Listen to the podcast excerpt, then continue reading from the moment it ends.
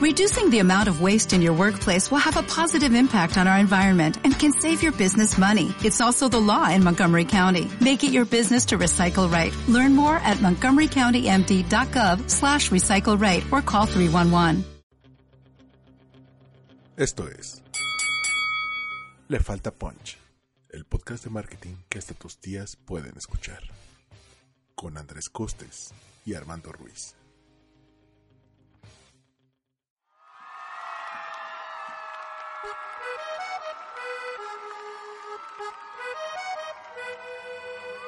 Hola, ¿qué tal? Bienvenidos a Le Falta Punch. Yo soy Andrés Costes. Me pueden encontrar como arroba el Costes en Twitter. Eh, en esta ocasión estamos con Armando-MKT. Hola, Armando. Hola, ¿cómo estás? Pues a mí me encuentran en Twitter y en Instagram como Armando-MKT. Tenemos un gran invitado, Luis Vadillo. Pues no era el otro invitado primero. Ah, bueno, tenemos aquí otro invitado, pero primero presentar a Luis porque ya nos ha acompañado varios episodios. Sí, sí, Hola, yo soy Luis Vadillo, me pueden encontrar como arroba Luis Vadillo en Twitter. Y tenemos otro invitado que es sorpresa, la verdad. Eh, Quiero agradecerle mucho que nos haya, que nos haya podido acompañar el día de hoy. Habla poco. Habla, habla poco, este, pero cuando habla, habla bien. La verdad, este, ustedes los, los siguen, eh, tiene muchos seguidores en redes sociales, gran crítico del gobierno. Haters, tiene N haters. N haters. Bots. Y pues haznos los honores. Hola, Van Pipe. Hola, yo soy Van Pipe y mi arroba es Van Pipe. Bien, Van Pipe, la verdad, este, un gusto que estés aquí y siempre con, contar con tus, siempre contar con tus aportaciones es bueno. Este, esperamos, este, que nos nutras mucho este tema, porque estábamos hablando antes de grabar de eh, est- esta sabiduría de los mercadólogos de que no estudiaron marketing necesariamente. Y bueno, eh, primero el disclaimer es, Van Pipe, eh, no nos vayas a bloquear. Sí, no nos vayas a bloquear por esto. Escúchanos y... y, y- No, y, y comenta. y- vuelve a visitarnos. Y vuelve a visitarnos. Y comenta, Pipe, que para eso estás. Y bueno, como ya lo dijo Armando, eh, este episodio va a estar bastante interesante porque va a tratar sobre marqueteros de la calle. Marqueteros de la calle, porque a veces no, no sé si les ha pasado que desde que son chiquitos siempre había esa persona, la señora de los tamales, el, el señor de las tortillas, aquellas personas que se ganaban el- el- a sus clientes y se los fidelizaban, tenían eh, ya sus consentidos, se convertían en los, en, en los favoritos de muchos, sin haber estudiado mercadotecnia y, apren- y, y a- muchas cosas que un- uno como profesional aprende hasta la universidad, ¿no? Sí, términos que pueden ser el mame, que es, por ejemplo, fidelizar clientes. O sea, hay personas que saben, o sea, la señora de los tamales fideliza clientes. Eh, yo les platicaba eh, antes de grabar este podcast que tengo la fortuna de vivir, a mí me encanta vivir cerca de, de- de una calle que es muy de barrio, o sea, donde todavía encuentras oficios, donde todavía encuentras al carpintero, todavía encuentras la vidrería, todavía encuentras la panadería, la tiendita de la esquina, las verduras, etc. Pero el señor de las verduras, que se llama Don Juan, que tiene aproximadamente unos entre 70, 80 años, por ahí está, dije, qué gran principio. Porque me dijo, dice, eh, yo quería comprar, no sé, les voy a decir, naranjas, por ejemplo. Y me dijo, no, no, no, no compres naranjas, hoy están muy, muy malas. Dije, ah, qué buena onda. Y compré otras cosas, le pagué y haciendo la plática, me dijo, dice, la verdad, yo prefiero tener un cliente a ganarme 10 pesos. Dije, wow. Dije, qué, qué, qué, qué gran principio. A, fi- a final de cuentas, eso es fidelizar clientes, ser honesto con el cliente, Ah. ser transparente y N, N términos que podemos tener medio de mame del marketing. Bueno, no sé si a ustedes les ha pasado, por ejemplo, cuando van a las tortillas o a la verdulería, o cuando eran niños y los mandaban, este, y no sé, cómprame un kilo de jitomate. Y a lo mejor eh, el kilo costaba 10 pesos, 12 pesos, ustedes traen nada más 10. Híjole, señor, es que no traigo. No te preocupes, ahí te dicen, no te preocupes, ahí me los das después. Y ya con eso te ganaba, porque sabía que, eras, que era su consentido. O también, por ejemplo, nos, eh, por ejemplo eh, yo vivo cerca de un hospital. Y el hospital, eh, por alguna razón, los hospitales del IMSS eh, tienden a atraer como un imán a las señoras de los tamales. Entonces, la, este, hay una señora de los, tamal, de los tamales que a mi hermano siempre le tenía guardados sus tamales porque sabía que él siempre iba con ella. Entonces, este, sabía que si en, ningún, si en algún otro lugar no encontraba, ella era la confiable. Y es un poco como la filosofía de la casa de Toño, ¿no? La casa de Toño creo que llevó ese marketing de la calle, de yo puse un local en el, en el patio de la casa de mi tío, a este, pues un, como el estándar de la comida de, de fonda, ¿no? Haciendo paréntesis, la casa de Toño, para quienes no la conocen, es un lugar súper famoso de pozoles en la Ciudad de México. Creo que solo está en la Ciudad de México. Me llegó el rumor que lo había comprado al SEA, es verdad. No, todavía no lo ha comprado sé. sea. Pero tiene no sé cuántos locales. O sea, Es- empezaron con un pequeño local en Clavería en la casa del tío del dueño. Por está por la- aquí, está, de hecho. Sí, más o menos está a 10 minutos de tu casa. Y de repente, pero empezó con el régimen de pequeño contribuyente para no pagar impuestos. Pero de repente ya veías que ponían. Pasó de a ver, freelancer tenía- a empresario. Tenía el- el- los pozoles a un lado del SAT en Bahía de Santa Bárbara, Sí, en Lanzures, y no facturaban. Exacto. No aceptaban tarjeta, pero... y justo, y justo a raíz de que abrieron ese en Azures y luego abrieron en Santa Fe, cuando Hacienda les dijo, eh, les dijo, no, ustedes por la cantidad que facturan ya no son pequeño contribuyente, ya se tienen que quedar de alta. Lo cual, afortunadamente, permite que ya pagues con, con tarjeta, antes no podías. Dirían eh, los gringos un happy problem. Ahora, ¿quieren un happy problem? Les voy a contar un caso. Hace algunos días, eh, una aerolínea llamada Viva Aerobús tuvo un problema con un avión que estaba en, Veracruz. Se dirigía a la ciudad de Monterrey, eh, eh, procedente de, de- de- de Veracruz. Y bueno, pues resulta que el avión no despega. Y uno de los muchachos con apenas 18 años se pone listo y dice, ah, chinga, pues si me pongo a vender bolovanes, estos cabrones no se van a bajar. Y se ¿Dentro puso del a avión? vender bolovanes arriba del avión y hay video. ¡A El huevo! video se puso a vender bolovanes, traía sus bolovanes para la familia. Decidió vender, no sé, algo así, hablan las, not- las notas de eh, cerca de 20, 30 bolovanes. La gente dijo, pues llevamos una hora y media aquí, estos cabrones, no sé para cuándo nos vamos a ir. Y bueno, además la gente quejándose de los precios de, de- de Viva Aerobús y como dicen, bueno, pues a ver, comprarle a alguien más. Mar- marketing de la calle. Bueno, marketing de la calle. Eso me recuerda a otro gran ej- ejemplo de marketing de la calle. ¿Se acuerdan de ese chavito en Acapulco que vendía, creo que donas, no me acuerdo qué? El que era la Mars en nombre. La- pero era un morrillo de 14 que, que res- resulta que Elías Ayub lo, lo, lo quiere apadrinar o lo quiso apadrinar porque sabía mucho, mu- mucho de ventas. Era muy hábil. Realmente Tenía, era muy tenía hábil. ese, lo que se conoce como el street smart, la sabiduría de la calle. Entonces dice, oye, este cuate, pues, podría armarla bien si tiene la formación adecuada, que se venga. Pero resulta que, resulta que el chavo todavía es menor de edad, entonces también por eso no lo, no lo ha podido meter a trabajar, sino va a esperar un poco más, le está pagando los estudios y a ver eh, qué puede surgir en un futuro, ¿no? Y alguien de Shark Tank había metido. Es Elias Ayub, Arturo Elias Ayub, que es el yerno de Carlos Slim. Hice, hice, acabo de hacer un Galileo Montijo. Acabo de hacer, perdón. Sí. Pero Roma no está en México. Cu- El momento en el que te das cuenta que El Principito no es un libro sobre la infancia de José José. Y sí, ustedes, todos los que nos están escuchando y todas las que nos están escuchando y todos los que nos están escuchando, seguramente tienen en su colonia, en su barrio o, o alguien que tiene esta sabiduría de la calle, como dice Armando, y este marketing de la calle, donde después eh, hay un, hay una, mm, ¿cómo llamarle? Una convergencia entre la educación entre haber trabajado en marketing y después hacer tu propio marketing y lanzarte como, como, no quiero llamarle freelance, sino como un empresario. Eh, La Pantera Fresca. La Pantera Fresca, ¿Qué es eso?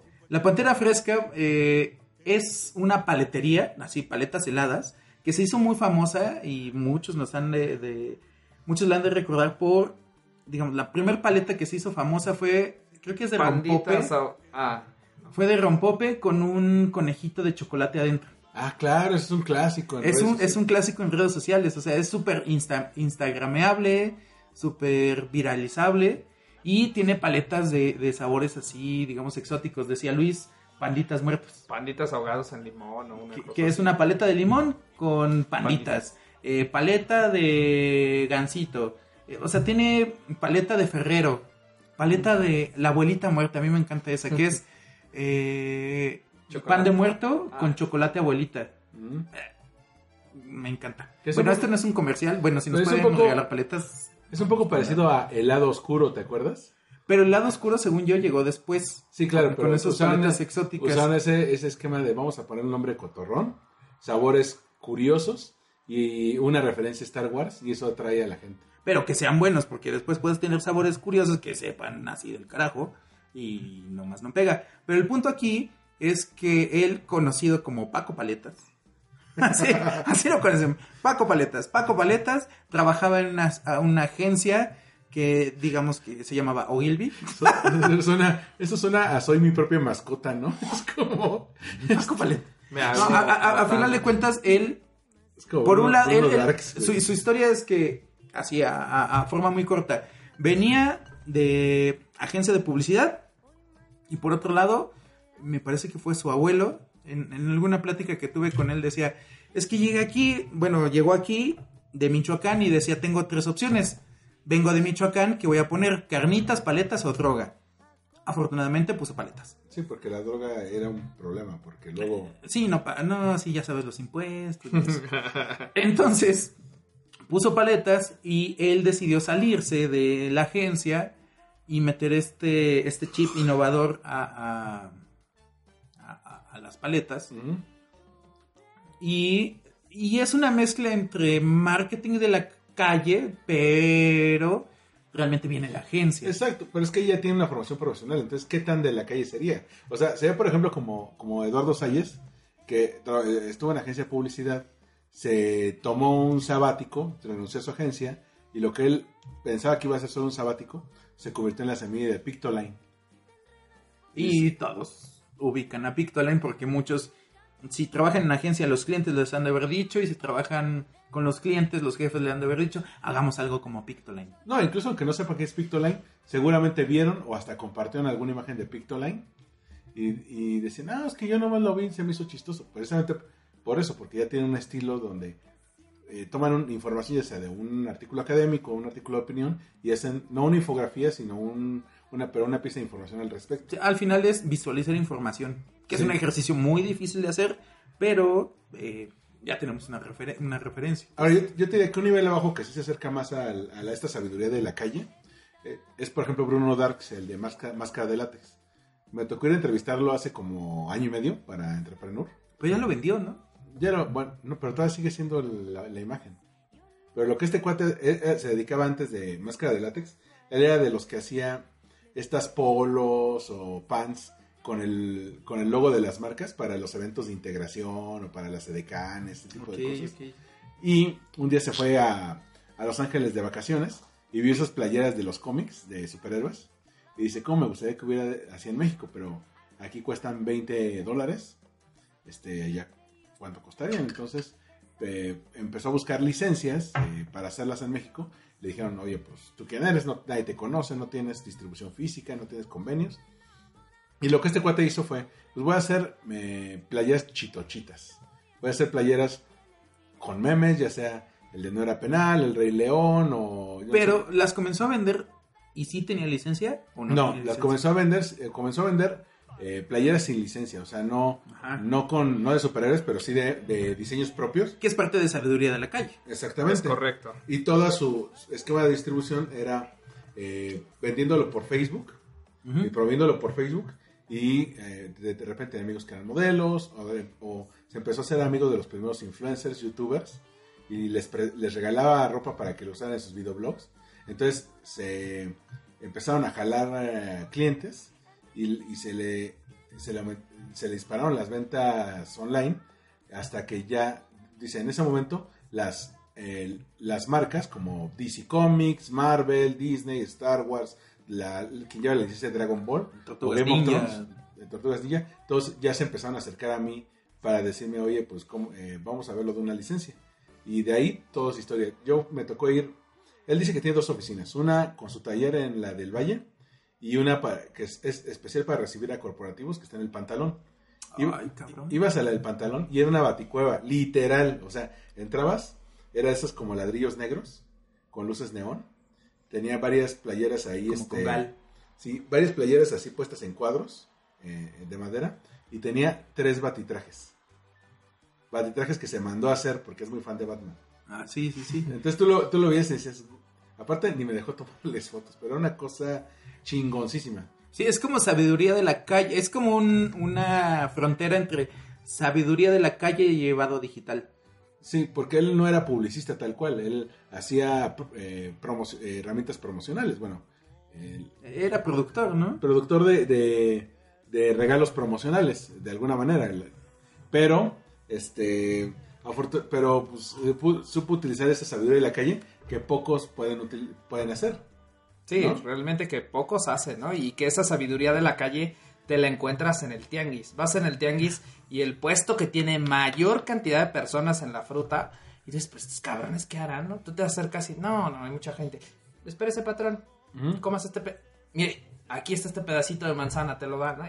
Ahí estás tú de pendejo esperando hasta que atiendan a Sa- los sabiduría demás, de la ¿no? calle. Sabiduría de la calle. El fin de semana fui a unas quesadillas y me dijeron, ¿cuál es su nombre? Y después, ¿cuál Starbucks te entregaban las quesadillas de tortilla azul? Quesadillas para Luis, quesadillas para Luis. Y, güey, esto es Starbucks. No, no, no. a- a- Hace ya muchos, muchos años vi un documental que, haciendo un paréntesis, lo vi traducido a español por un youtuber que ahora, que ahora se llama Marketing Directo, que seguramente lo han, de, lo han de ubicar en todas las redes sociales.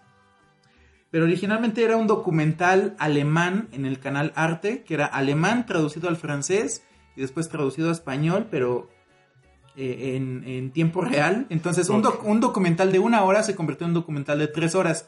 Porque era alguien en un video poniéndole pausa y diciéndote qué decía. En francés.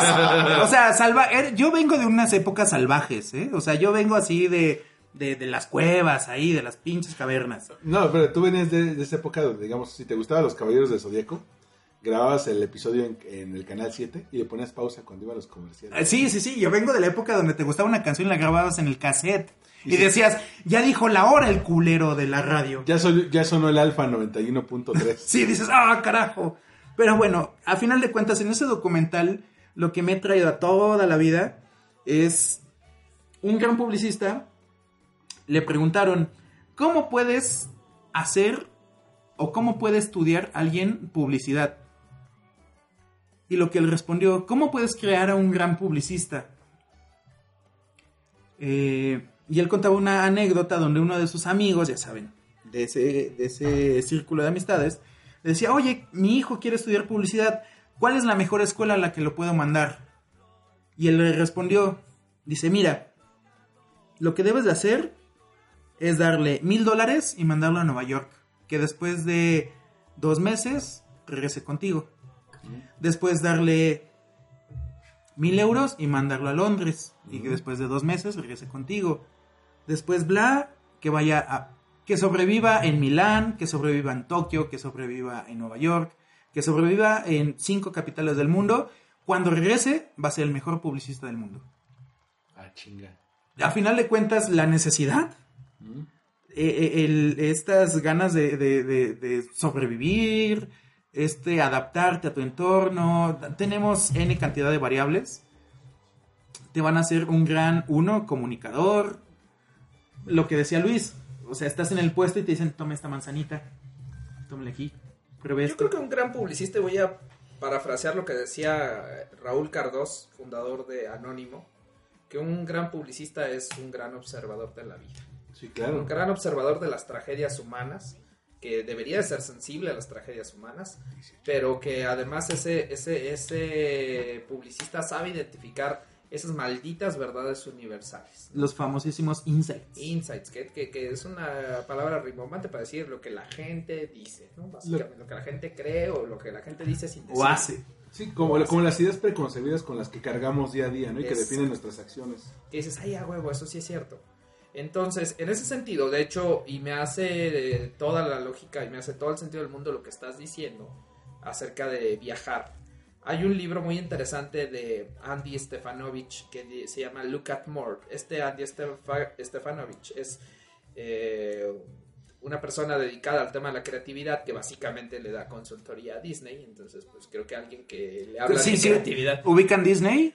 Eh, Sí, ¿no? O sea, Cuando, cuando le das creatividad a Disney, supongo que debes de hacer algo muy algo bien en la bien. vida. Sí, como sí, coach. sí, eventualmente. Y bueno, básicamente dice que cuando tú viajas, a diferencia de cuando tú te desarrollas en tu entorno del día a día, te vuelves muy perceptivo y activas todas esas capacidades que de alguna forma tienes aletargadas o dormidas cuando estás en tu camino del trabajo a tu casa, Sí, claro. donde ya dejas de ver, ¿no? Donde la novedad es que cambiaron el espectacular o la valla Rutina.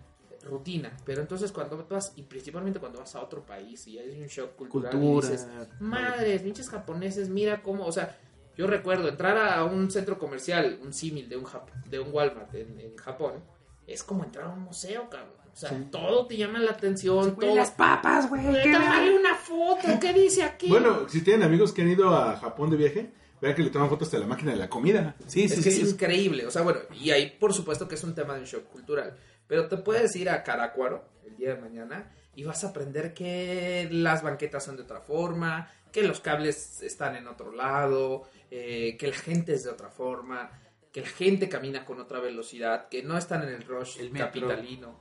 Que Bueno. el metro de Caracuaro es diferente, por supuesto, sí, sí, sí. Bueno, y, y cuando, cuando uno se sale de, ese, de esa zona de confort, por ejemplo, los que van a estudiar un, un posgrado o un curso a otro país, que muchas veces se les tiene el estigma de que es para personas ricas o personas que tienen el dinero. Y muchas veces son personas que reciben una beca y tienen que arreglárselas para vivir. Entonces son auténticos estudiambres. Entonces eso hace que entren como en un modo de sobrevivencia y vean de entrada cómo sobrevivir con poco dinero.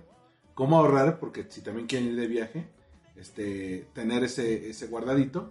Y, com- y también, el, si, como están en ese modo donde est- están alerta, empiezan a comparar lo bueno y lo malo de su país contra lo bueno y lo malo del país en el que están. Correcto. A, a una, y, y a- te das cuenta de ciertas realidades que no deberían de existir en el mundo. Como- Y cuando te vas a- al oriente te das cuenta que Occidente pues tiene grandes defectos por per se y que aquí nos criaron diciéndonos la ocasión hacia el ladrón y dices sí, yo qué pendejo porque dejé mi puerta abierta, ¿no? Y te das cuenta que esas cosas no pasan en otras latitudes. Entonces sí te abre el panorama a viajar. Si eres un publicista te vas a dar cuenta de esa oportunidad, te vas a dar cuenta pues de ese ver la vida con otros ojos, con unos ojos más analíticos. Creo que todos tenemos esa maña de cuando vemos un mensaje, una promoción, eh, y no me dejará mentir, costes, cuando veo un póster, dice, no, esta madre no es orgánico, ya Sí, me ya. la sé, ya no sé cuántas veces todos los memes de las series de Netflix Sembradísimo. son sembrados. Pero pues, la gente de, de a pie no necesariamente lo ve así. La gente de a pie cree que hacemos publicidad gritando se compran colchones, refrigeradores. Sí, O, que- o cuando dicen, oye, te hizo el marketing, te puso unas edecanes y unas bocinas aquí afuera de tu negocio. Sí, sí, sí. Pero hablando de, del Street Smart, que a un ejemplo que, que me recordó ahora que ahora que Luis mencionaba lo de otro, otros países, yo conocí a una, una amiga este, en un curso. Ella había estudiado sus últimos semestres de la carrera en Granada. Y pues Tierra Dorada. Ajá, y ella es de Guanajuato. Entonces, como de alguna manera era una, era, un- era una ciudad muy parecida a la suya, pero a la vez muy diferente. E hizo amigos de todo el mundo. Lo primero que hace regresando a México es, me voy a vivir al- de fijo al DF. Pero no tenía empleo, apenas se había conseguido un cuarto para vivir y no tenía dinero. Entonces, ¿qué hizo? A ella le gusta mucho la historia, entonces se fue al zócalo de la ciudad y buscaba grupos de turistas que venían sin guía, independientes, y le decía, este, ella sabía inglés, entonces le dice, pues yo te, yo te hago la, el tour por los edificios aquí del centro histórico, y así, y, y lo que ustedes me quieran dar de propina, eso se los, acepto, se los acepto, y así se mantuvo los primeros meses de guía de turistas. Y es que esta sabiduría de la calle siempre sabe navegar en estas aguas de, como me dijo un profesor de, de derecho, dice, todo derecho tiene su revés. Sí, ¿no? Siempre hay un hueco legal, al menos aquí en México, así de que, ay, pero si le metes esto, si haces así, creo que esa también es sabiduría de la calle. Y esa, eh, eh, esa guía de turistas, si, la, si lo trasladamos, o sea, a final de cuentas, el contexto cuenta muchísimo. Si lo trasladamos a otro contexto, o sea, si, si lo hubiéramos llevado, no sé, eh, Australia, Israel, no sé, otro lugar donde eh, esté legislado, donde solamente debes de, de ir con guías de turista, Oficial. oficial, etc, etc, etc, pues es más problemático, pero tenemos, y voy a ponerlo así como yin yang, como la fortuna maldición, sí, de estar aquí, donde puedes irte por un lado eh, eh, que tal vez ni necesitas registrarte ante Hacienda, o puedes irte por el otro lado donde a huevo debes re- de responder a impuestos, ISR, etc. etc. Bueno, las lagunas legales hacen que una idea que a lo mejor pudo haber sido de sabiduría de la calle se convierta con los años en una idea millonaria. Eh, por ejemplo, eh, estaba leyendo eh, un texto justamente de Eduardo Salles de, de Pictoline que decía que él aprendió con el tiempo que las grandes, los grandes cambios de, la, de la economía colaborativa, los, los de las aplicaciones que usamos hoy en día, no nacieron dentro de esa industria. Es decir, por ejemplo, ponen por ejemplo el, la, el avance que permitió el surgimiento de Uber no surgió de la industria de los taxis. Fue una persona fuera que no pertenecía a los taxistas que propuso la idea de, oye, y si hacemos que la gente que tenga coche eh, se gane un, dinero extra con esto. Igual, la gente que creó Airbnb no venían de la industria hotelera. Eran personas que... que Y probablemente porque no vienes de esas industrias te permite deshacerte de esas ideas preconcebidas, esos paradigmas que no deberían de ser paradigmas. O sea, al final vivimos en una industria, en, en me- mejor dicho, vivimos en una sociedad, en un país en el cual ser igual es lo correcto. sí. Si la competencia, este güey se anuncia en sección amarilla, hay que anunciarnos en sección amarilla.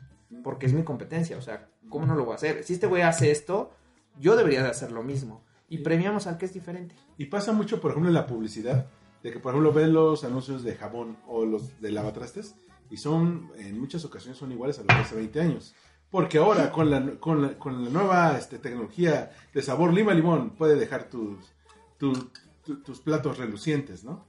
Pero lo que decía eh, Andrés es, eh, bueno, la- las lagunas legales han hecho que una idea que a lo mejor era una empresa hiperregulada eh, no hubiera eh, florecido como una idea como Uber o como Airbnb o como Aliada aquí en México, que Aliada se aprovecha de que, de que, no de que hay lagunas legales en, en, el caso de, la- de las empleadas domésticas. Déjame contarte que me da la impresión que Aliada está en una cierta agonía.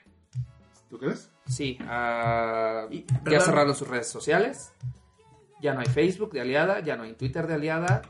eh, la gente se queja de sus mecanismos. Solo haciendo un pequeño paréntesis, para la gente que no sabe qué es aliada, de 30 segundos, ¿qué es aliada? Es el Uber de las trabajadoras de limpieza.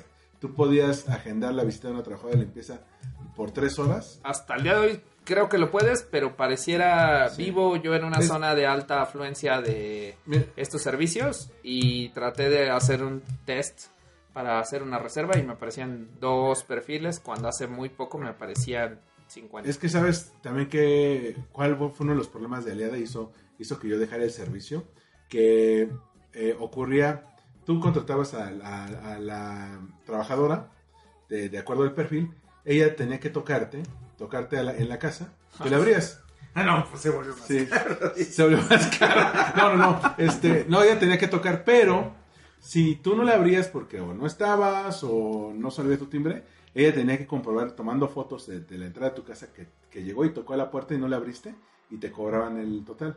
¿Qué pasó? Que muchas lo que hacían es que se hacían tontas. Llamaban, eh, porque todavía te tenía que marcar el teléfono. Llamaban, pero antes de que entrara la llamada, colgaban para que a ti no se te registrara que te entró.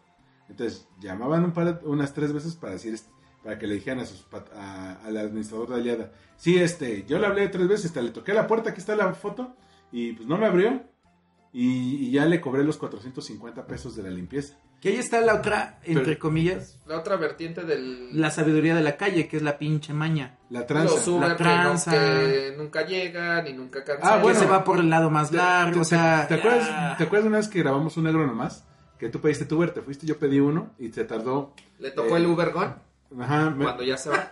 me- sí, claro, el Ubergón, pero me tocó uno que estaba... a Vamos dos- a invitar a la estaca y a, y a, y a Videgaray. y a Videgaray. Y estaba, estaba uno a tres cuadras de donde estábamos y se quedó parado para que yo cancelara y me, y le cobraran los 20, me cobraran los 20 pesos de la penalización. Pero yo dije, ni madres, voy a ver hasta dónde se estira.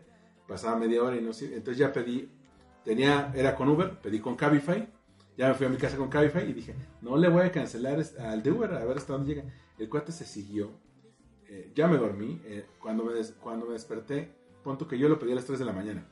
El cuate canceló hasta las 8 de la mañana y se había ido hasta Interlomas. Ay, hijo de por no... ¿Se fue a por- descansar? sí, pero por ganarse 20 pesos, Oh, do- este, se- seis horas. Seis sí. horas sin servicio, sin Pero- dar servicio. Esa maldita eh, sabiduría de la calle que también se ocupa para Sí, el otro no lado. respetar los pasos peatonales, para pasarnos los semáforos, 29, 30. para hacer todo ese tipo de cosas que pareciera que nos hacen ser unos chingones cuando no lo es. Es un pendejo.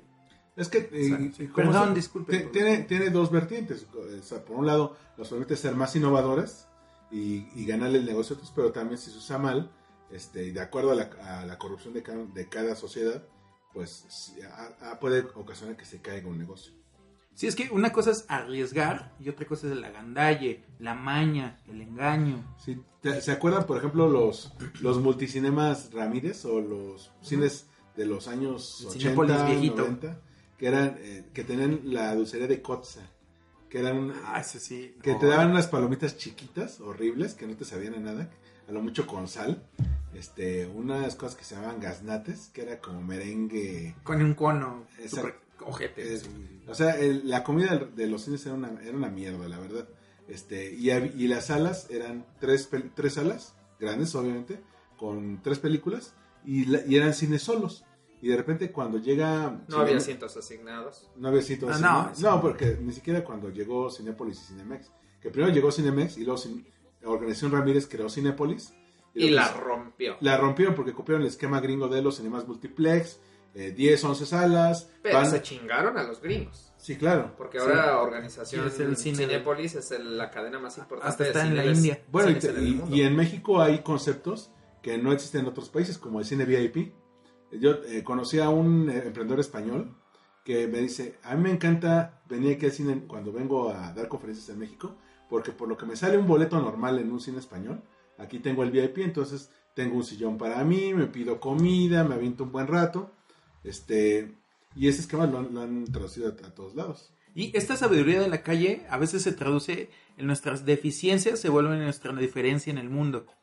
La otra vez, nuestras deficiencias se vuelve nuestra diferencia en el mundo. Por ejemplo, esta época por ahí de los 90, a mediados de los 90, donde esta crisis de secuestro, secuestro express, bueno, una época donde el secuestro y el secuestro express estaba muy, eh, este, digamos, muy arraigado. Sí. Entonces, en México se hizo una tecnología, y voy a poner entre comillas tecnología, donde había maniquís que te acompañaban en tu coche o tu camioneta, pero eran maniquís. Y nadie en el mundo lo hacía. Y hay, y hay documentales, Pero hay documentales israelíes donde dicen, en México están haciendo esto. Pues- pero es nuestra, nuestra, pues a final de cuentas, Pero eso no es, no es sabiduría. no, no, es que no es sabiduría de la calle, pero a final de cuentas es sabiduría por necesidad. Pero esos, esos son life hacks. O sea, es como poner la, la, bol- la bolsa de plástico con agua para que no se te acerquen las moscas en las No, taquerías. no, o sea, pero este sí funcionaba. Es como era poner- referencia mundial. Es como poner arroz en los aleros para que no se te pegue la sal, güey. O sea, eso es- No, no, no te metes con el arroz en los aleros. Es, eso ya es este ancestral. sí son- Pe- pe- Pero, al final de cuentas, esta sabiduría que, que nadie te enseña, o sea, la propia necesidad es tu escuela, Ujú. ¿no? Sí. Como decíamos con los viajes hace rato. La propia necesidad, es tu- la propia necesidad es tu escuela, entonces te vuelves referencia mundial por algo que en tu país te está yendo de la así Ah. del carajo y entonces te vuelves referencia en el mundo porque ¿dónde se hacen los mejores blindajes en vehículos? En México. ¿Por Sí, qué? claro. Porque nos está yendo del carajo, ¿no? Porque te están balaseando. ¿Dónde hay mejor tecnología antisecuestro? Están poniendo maniquí, o sea, alguien dijo, güey, necesito que al menos parezca que alguien venga conmigo. Ah, pues pongo un maniquí. Sí, o por ejemplo, ¿por qué triunfó Uber y Cabify aquí? Porque te dan la impresión de que era un transporte más seguro. Que no lo es, pero bueno, Que, que- que eventualmente. Ahí sí, yo creo que Cabify es más seguro que Uber. a pesar del escándalo que tuvieron. Sí, por supuesto. Digo, y gente mala va a haber en todo el mundo, pero gracias a, a los mecanismos Lo de seguridad lo encontraron. Sí, y, Y encontraron a- hasta la persona. ¿Y cuántas personas no sea... Y, y- y que creo que en este podcast de, de Le Falta Punch, eventualmente vamos a jugarle al abogado del diablo, porque hay veces que la gente solo critica de... eh, yo recuerdo, la primera vez que di una plática ante un público eran alumnos de preparatoria. sí. Y mi pregunta fue, y les pregunto a todos los que escuchan este podcast, Usted, ¿Qué opina? No, ¿de ¿qué qué opina? tamaño? No, usted, No, les preguntaba, ¿qué, qué opinan de la publicidad? Y todos, o sea, y ustedes pregúntenle a quien sea en la calle, a su familia, a sus tías, a quien sea, ¿qué opinan de la publicidad? Y eso, no, nos manipula, no, nos hace comprar cosas. De- lo dijo Pachi Tamer cuando vino a México, un muy reconocido ex creativo argentino, que vivimos jodidos los publicistas porque hay gente que paga por no ver nuestro trabajo. Saludos a Spotify, a YouTube Premium. A todo, o sea, eh, al, al maldito discurso del, del- tienes el antivirus gratuito en Android y te dice, cansado de los, art- de los odiosos anuncios, pague premium, no se esté jodido. Pues sí, porque hacemos bullshit. Sí, y, y- y a, y a- y a final de cuentas, lo que estamos haciendo, eh, nosotros creemos que es eh, arte o... No, eso ya es mamador, porque eso, eso es... es- Arte es el comercial de Walmart eh, y- los carros. Exacto, lo- los, lo- los publicistas tienen ese, lenguaje en el que dice, mándame el arte y es un pinche diseño, güey. Este, o sea, mándame una activación de marca. A ver, estaba desactivada antes, güey. Ya que la activaste, va a quedar activa. Mándame un viral. Mándame un viral. Hazme un viral. O sea, de repente se ponen unos nombres tan épicos que, que uno piensa que, que, que les están rifando con Martin Scorsese y no, es, no necesariamente va por ahí. Que sí hay cosas muy grandes. El comercial del chivo que hicieron con un comercial de cómo hacía el comercial cuando se ganó. Al Chivo Lubeski. Es correcto, cuando se ganó el Oscar. Sí, los comerciales que hace John Lewis para Navidad, que, que, que se vuelven piezas de análisis para las clases. el- el ya muy comentado, el de Walmart para con todos los autos. Ah, o esta ejecución súper linda y súper sencilla de Macaulay Culkin. Ah, el que hicieron mi pobre angelito, este güey ya de 38 años. Ajá. no lo he visto con el de Google. Junto en la, justo en la nostalgia esa madre. Justo en la nostalgia, patada. Pero esos son insights, eso es lo que la gente quiere, lo que la gente hace allá afuera y no lo que la gente quiere es que digamos, el rapidísimo, el mejor, el más grande, llega a México. ¡Oh! Y ahí está la sabiduría de la calle. Que sabiduría de la calle es decirte las cosas como son, ser auténticos, ser ser como son, o sea, se la crees, se la compras, porque realmente eh, una, una palabra que a mí me hace muchísimo ruido, así, mucho, muchísimo ruido, es, eh, una es disfrutar, placentero, eh, Las, o sea- te generan experiencias. experiencia, o sea, Uy, no manches. Ah, Conocí, espérate, un paréntesis. El otro día estaba en Oasis Coyoacán y había un equipo de, de canes en una activación de marca. Todos traían un Apolo y en la, la Apolo en la parte de atrás decía: Cambiamos tu. eh, eh, revolucionamos la- tu experiencia al tomar té. Y yo, me están albureando. ¿A, a poco, a, poco, ¿A poco hay toda una experiencia al tomar té? Yo tomo el té porque me siento bien, no porque quiera vivir una experiencia. Para mí, la palabra que es más bullshit es deleitar. Tú cuando le decías deleitar, es que coño, le, dices a tus amigos, Güey, no has tragado la eh, rosca de reyes de conejitos. o sea, deleita Sí, sí, tu paladar, y ya una oración completa. Deleita tu paladar. Deleita tu paladar. Deleita tus sentidos. Me relleva la chingada, o sea, o sea, tú cuando llegas con tus amigos, deleitó mi paladar. Esa rosca de reyes. No, no les dices deleitó mi paladar. ¿Sabes que cuando grabamos un agro nomás, lleva- llevamos comida y le decimos a Carlos, a, los, a Mitzi y a los demás. ¿Quieren que los deleitemos con esta comida? Deleitar, o sea, deleit, la palabra deleitar nadie la usa, ni la mamá de la palabra deleitar. O sea, a final de cuentas, la señora que te, que te daba ese pedacito de manzana en el mercado no te decía, deleita tu paladar con este pedazo de manzana. ¿Sabes qué sería buena Diría, idea? joven, pruébela, está bien dulce. ¿Sabes qué sería buena idea para, Así, un- para, otro, para otro capítulo? Yo tengo un libro que se llama Slangstorm, que hizo Ifato, y ver todas esas palabras que, que nos maman a los mercas, pero que no se usan en la vida cotidiana. Sí, y, hazme un brief. Este, Engajemen. Engájame. A lo mejor por, quiere exposure o quiere, eh, ¿cómo se llama? Awareness. Y dices, ¿qué chingados es eso? Awareness es, pues que te vean y te conozcan, que sepan que existes, no es nada, nada del otro mundo. necesita más performance o awareness. Eso está para otro episodio. Sí. Pero, Pero sí, a final de cuentas es autenticidad. mm, Ser auténtico. Por eso el marketing de la calle es el que funciona. Por eso el marketing de la calle, el que recoge las experiencias de a pie, es el que funciona. Sí, a final de cuentas, si quienes nos están escuchando o hasta nosotros mismos, si queremos ser mejor- mejores marqueteros, vendedores, diseñadores, programadores, etc., pues creo que viajemos. Bueno, y antes de, la, de que existiera la carrera de Ciencias de la Comunicación y la carrera de, de Mercadotecnia, pues existían estos vendedores de a pie. Desde los bazares en las antiguas civilizaciones. El ¿no? tianguis, aquí en México el tianguis, Los vendedores ambulantes que iban con su carreta de, de pueblo en pueblo. Este, la, la gente que pregonaba en las, en las Los plazas ju- públicas. juglares. Los juglares, los escritores, aquellos que, que ponían las, las grandes proezas de los reyes y de los caballeros. Eran mercadólogos de alguna manera, ¿no? Y, y creo que este tema de marketing de la calle da para otro episodio. Sí. Y todos y todas quienes nos están escuchando, eh, coméntenos qué, qué, qué opinan de este marketing de la calle, si les ha tocado, si hay mucha sabiduría ahí, si podemos hacer una agencia con gente de marketing de la calle, estaría fenomenal. Imagínate cómo se llamaría el puesto.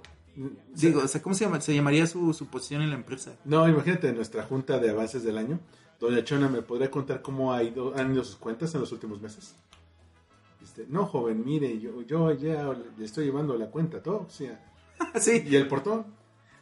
Sí, y pues bueno, esto fue Le Falta Punch. Muchas gracias, Luis Vadillo. ¿Cuál es tu red social?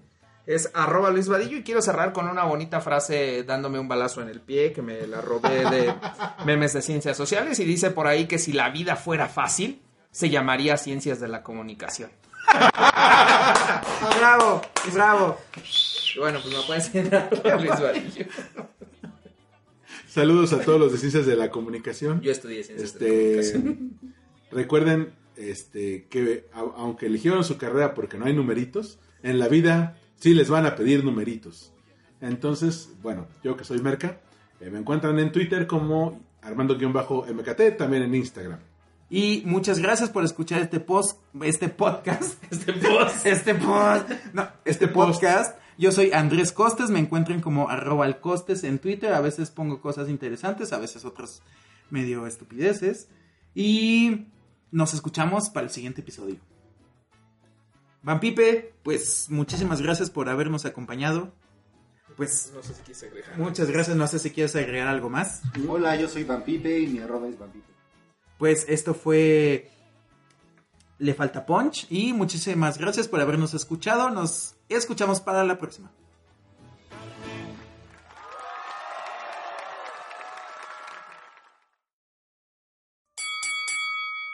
Gracias por escuchar Le Falta Punch. Puedes suscribirte a este podcast en Spotify, Evox y iTunes. Una producción de All We Need Blog.